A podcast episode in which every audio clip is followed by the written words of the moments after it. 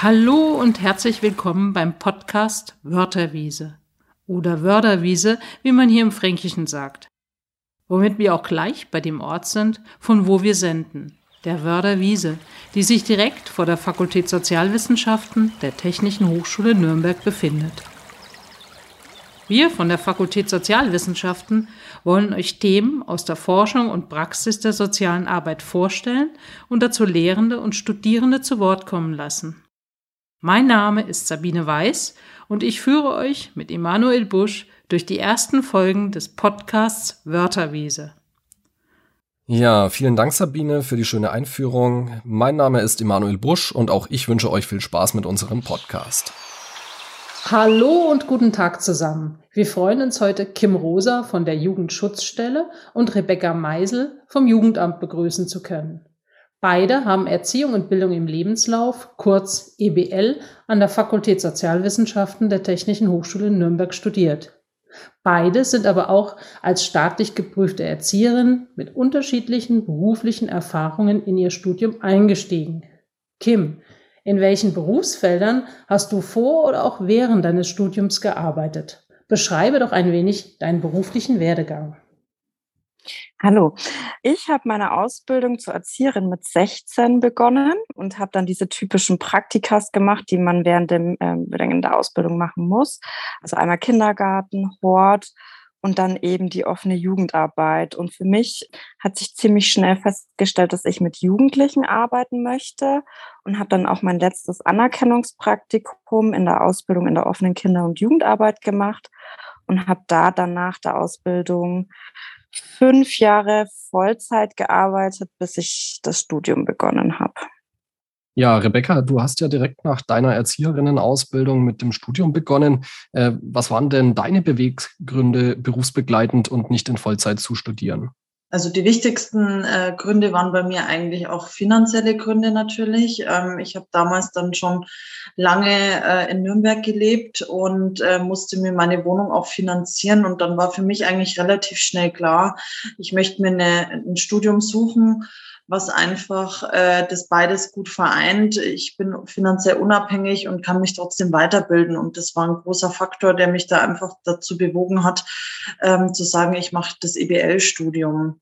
Genau, und auf der anderen Seite waren natürlich auch ja so meine Erfahrungen bis dato ähm, als Erzieherin auch die, dass ich die Dinge, die ich machen wollte, oft nicht machen konnte, weil mir ähm, ja die, die Anerkennung als Sozialarbeiterin einfach gefehlt haben. Und das war für mich dann klar, ich mache da einfach weiter und ähm, das war schon immer mein Berufswunsch, Sozialpädagogin zu werden. Also ähm, hat mich das dazu bewogen, das Studium zu wählen für mich. Berufsbegleitend studieren bedeutet beides unter einen Hut bringen. Und nicht wenige der EBL-Studierenden haben mehr als 75 Prozent während des Studiums gearbeitet. Wie lässt sich das organisieren, Kim? Der Vorteil bei EWL ist natürlich, dass die Vorlesungen klar strukturiert sind. Das heißt, man hat immer Donnerstag, Freitag, Samstag, alle zwei Wochen FH. Das heißt, man kann erstens mal seinen Arbeitsplan daran anpassen. Aber natürlich ist ein bisschen der Unterschied zum grundständigen Studiengang. Man muss sich viel besser strukturieren. Zum Beispiel, wann fange ich Hausarbeiten an zu schreiben oder auch das Lernen vor Klausuren ähm, muss viel krasser strukturiert werden, dass es vor oder nach, die nach den Arbeitszeiten mit reinpasst. Also ich hatte zum Beispiel eine Lerngruppe, wo wir dann auch wirklich ähm, ziemlich im Vorfeld feste Termine bis zur Klausur ausgemacht haben, wo wir uns einfach immer wieder getroffen haben zum Lernen. Und da ist man nicht ganz so flexibel wie in einem grundständigen Studiengang.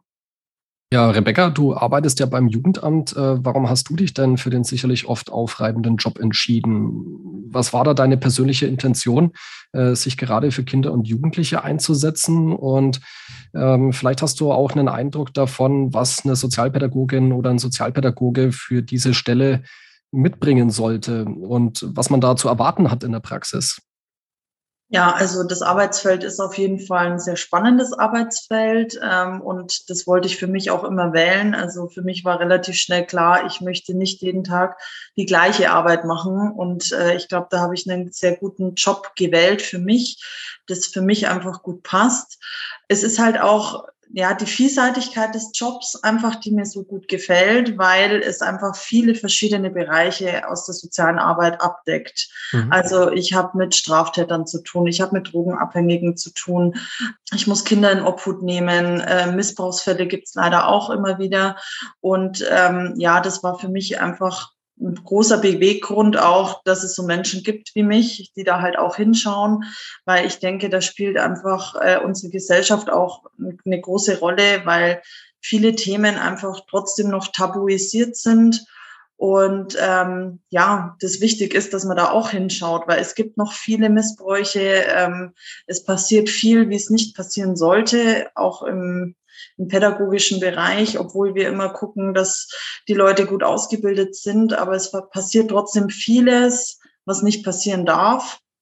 Und ähm, das war für mich dann eigentlich ein großer Beweggrund zu sagen, hey, der Job, ich, ich schaue es mir mal an. Ich meine, im Prinzip weiß man nie, ob das einem dann liegt. Aber mittlerweile bin ich seit zwei Jahren im Jugendamt und mir macht es sehr große Freude. Und ja, ich denke, dass es total wichtig ist, dass die Leute, die ins Jugendamt gehen, die brauchen wirklich ähm, ja eine gute Resilienz. Mhm. Ähm, die müssen viel aushalten. Also es ist ein sehr stressreicher Job auch. Das Schöne, also das ist für mich einfach schön, diese Unvorhersehbarkeit und diese Abwechslungsreiche auch. Also man weiß nie, was kommt. Es kommt halt dann immer auch auf das Privatleben an, wie man das äh, vereinbaren kann mit dem Job. Aber ich finde einfach, dass es wirklich ein wahnsinnig abwechslungsreiches Arbeitsfeld ist und viel vereint. Und dadurch werde ich natürlich als Sozialarbeiterin auch immer wieder gefordert, mich da in speziellen Bereichen weiterzubilden oder mich zu informieren.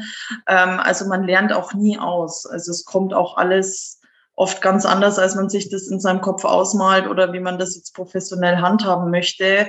Ja, und ich denke, da braucht man auch ein großes Maß an Flexibilität einfach. Ähm, aber ich finde es ein super spannendes Arbeitsfeld und mir gefällt es sehr gut und ich habe ein super Team. Also das ist natürlich auch äh, ein großer Punkt, der mich da auch weiterhin äh, dazu bewegt, das äh, jeden Tag zu machen ja, und ich denke, da kommt es einfach wirklich auf einen guten Rückhalt vom Team und von den Personen, mit denen man zusammenarbeitet, auch an. Kim, du warst schon viele Jahre in der offenen Kinder- und Jugendarbeit tätig, wo der Alltag auch von interessanten Freizeitaktivitäten geprägt ist. Bei der Inobhutnahme fallen die sicherlich weg. Wovon ist stattdessen deine Tätigkeit geprägt? Und wie verarbeitest du deine sicherlich oft belastende Arbeit? Hast du regelmäßig Supervision oder ähnliches? Also von der Ziel, also von der Altersgruppe und vom Klientel ist es teils sehr ähnlich. Die Jugendlichen in der Obhutnahmestelle oder teilweise die Jugendlichen in offenen Kinder- und Jugendarbeit in Nürnberg. Ähm, da hat sich erstmal nichts geändert, aber der Rahmen ist komplett anders. Ähm, wie du schon gesagt hast, also es ähm, die offene Jugendarbeit ist geprägt von Freizeitgestaltung, Bildungsarbeit, kultureller Arbeit, im Freizeitbereich eher so. Und in einer Obhutnahmestelle ähm, fällt eigentlich alles Alltägliche an. Also man hat erstens mal viel weniger Jugendliche, die man betreut, dafür aber viel intensiver, weil man täglich den Alltag miteinander meistert. Ähm, die Jugendlichen, die zu uns kommen, sind ja immer akut in einer Krise, da sie in Obhut genommen sind, aus welchem Grund auch immer. Ähm, das heißt, man arbeitet sehr intensiv in der Krise mit ihnen zusammen. Und das sind dann so alltägliche Sachen, auch alleine wie früh aufstehen, dass sie in die Schule gehen, ähm, wenn sie krank sind, betreuen, Hausaufgaben machen, mit verschiedenen Kooperationseinrichtungen sprechen, bis eben zu wirklich ähm, Perspektivgesprächen mit dem Jugendamt, wie geht's weiter und so fort. Genau, also es ist auch ein sehr vielseitiges Tätigkeitsfeld, weil man äh, viele verschiedene Kooperationspartner ähm, äh, hat, mit denen man zusammenarbeitet, wie Schulen, ähm, Jugendeinrichtungen. Dann natürlich arbeitet man mit den Eltern intensiv zusammen, dann mit dem Jugendamt, mit dem AS Allgemeinen Sozialen Dienst, mit Ärzten, Therapeuten, Kliniken. Also es ist sehr vielseitig. Ähm, es ist ähnlich wie die Rebecca beschrieben hat. Man weiß ähm, nie, was der Tag so mit sich bringt und was einem erwartet. Ähm, das sind auch so Sachen, die mir sehr gut gefallen, dass es einfach immer wieder Überraschungen gibt ähm, und immer wieder was Neues. Ja, da hat sich ja jetzt dann doch äh, bei euren Ausführungen jetzt gezeigt, dass ihr beide äh, da in einem Arbeitsfeld unterwegs seid, äh, wo wirklich die Abwechslung auch groß geschrieben wird, sage ich jetzt mal. Ähm, Rebecca, eine Frage noch an dich äh, zum Abschluss. Äh, Wenn es was gäbe, was du dir wünschen dürftest äh, für deine Arbeit beim Jugendamt, was wäre das? Also generell, ich glaube, das betrifft jetzt nicht nur meine Arbeit, sondern die, die generell die soziale Arbeit. Ich würde mir total wünschen, dass unsere Gesellschaft einfach die soziale Arbeit mehr anerkennt.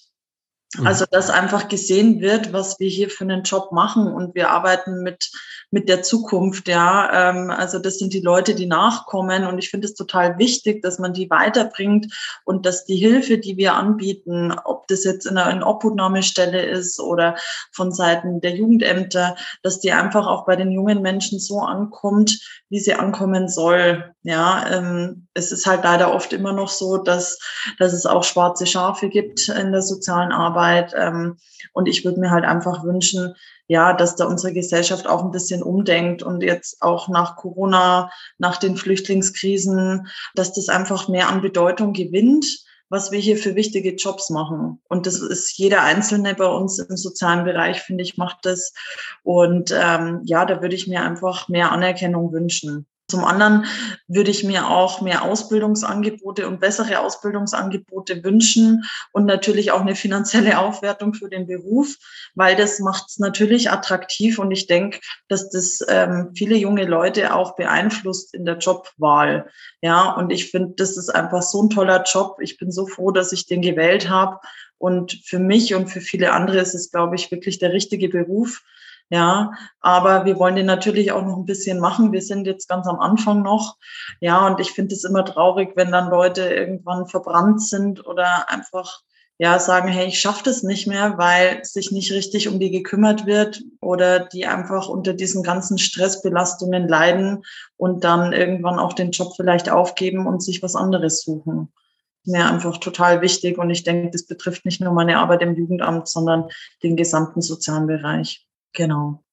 Kim, deine Tätigkeit bei der Inobhutnahme ist sicherlich von belastenden Situationen geprägt. Wie verarbeitest du deine belastende Arbeit? Hast du regelmäßig Supervision oder ähnliches? Wir haben in der Jugendschutzstelle alle drei Monate Teamsupervision, wo wir einmal über Fälle sprechen können oder über Teampunkte, die wir zu besprechen haben. Ähm, dann haben wir noch weiterhin die Möglichkeit, wenn irgendwelche krassen Vorfälle in der Arbeit passiert sind, einem oder mit Jugendlichen, dass man Einzelsupervision beantragen kann, wo man dann über die Situation sprechen kann und reflektieren kann.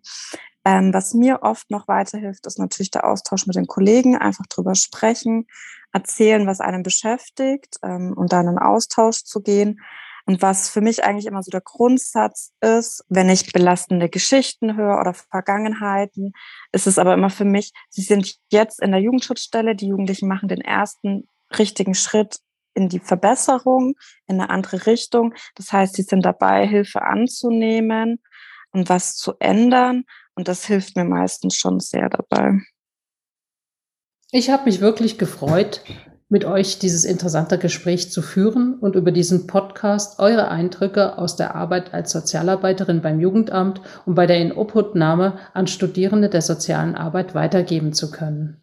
Danke, dass ihr euch die Zeit genommen habt und bis bald. Auch von meiner Seite aus vielen Dank, dass ihr da wart. Bleibt auf jeden Fall gesund und passt auf euch auf. Danke, das Gleiche wünsche ich euch auch. Danke, ich euch auch. Tschüss von Sabine und Emanuel. Wir hoffen euch bei unserem nächsten Podcast Wörterwiese als Zuhörende wieder dabei zu haben.